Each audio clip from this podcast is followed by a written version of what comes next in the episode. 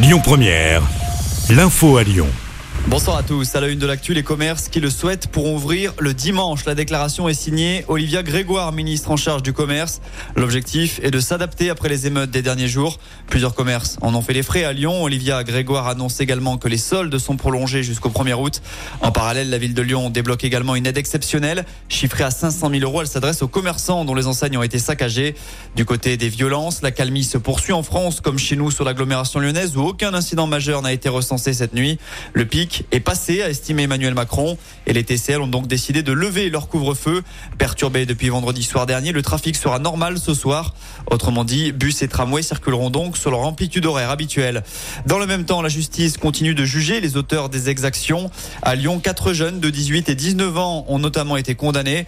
Les peines vont de 18 mois de prison, dont 4 fermes, à 6 mois avec sursis pour le pillage d'un Carrefour City à Villeurbanne. Et puis du côté de Marseille, l'IGPN, la police des polices, a été saisie après la mort d'un homme dans la nuit de samedi à dimanche. Il aurait été victime d'un tir de projectile type flashball au niveau du thorax. En arrêt cardiaque, il n'a malheureusement pas survécu. Une information judiciaire est ouverte pour coup mortel avec usage ou menace d'une arme. On ignore encore si la victime participait aux violences urbaines qui ont touché la cité phocéenne. Dans le reste de l'actu, 26 médecins rhodaniens dans le viseur de l'assurance maladie. On leur reproche de trop fournir d'arrêts à leurs patients, selon nos confrères du Progrès. Si la moyenne d'indemnité journalière avoisine les 180 000 euros par praticien, celle des médecins ciblés approche les 2 millions. Selon Bruno Le Maire, ministre de l'économie, sur 10 ans, on note une hausse de 30% des arrêts maladie dans notre pays. Deux hommes proches de l'ultra-droite ont été interpellés à Bron samedi soir après avoir percuté la voiture d'un père et de sa fille de 7 ans qui allaient à l'hôpital femme-mère-enfant pour une consultation.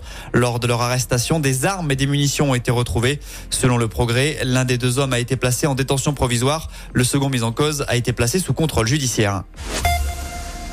Une bonne nouvelle maintenant pour les amateurs. The Giant, l'enseigne Quick qui avait disparu de Lyon suite au rachat de Burger King, va revenir. Trois restaurants franchisés vont prendre la place d'enseigne Steak and Shake dans les prochaines semaines. Ils se trouveront rue de la République, mais également dans le quartier de La Pardieu et de Confluence. On passe au sport et le loup sera dans le bain rapidement. Le calendrier de la prochaine saison de Top 14 a été dévoilé. Les Lyonnais vont débuter le championnat avec deux chocs. Le premier face à Toulon le 19 août à domicile avant un déplacement à La Rochelle, récent finaliste du championnat. Le loup recevra ensuite Pau avant la trêve liée à la Coupe du Monde de rugby. Enfin, on termine avec un mot de cyclisme. Cinquième étape du Tour de France cet après-midi entre Pau et la Reims. 163 km au programme. Hier soir, Jasper Philipsen s'est imposé pour la deuxième fois d'affilée. Adam Yates, de son côté, est toujours leader de la grande boucle générale. Écoutez votre radio Lyon Première en direct sur l'application Lyon Première, lyonpremière.fr et bien sûr à Lyon sur 90.2 FM et en DAB+. Lyon Première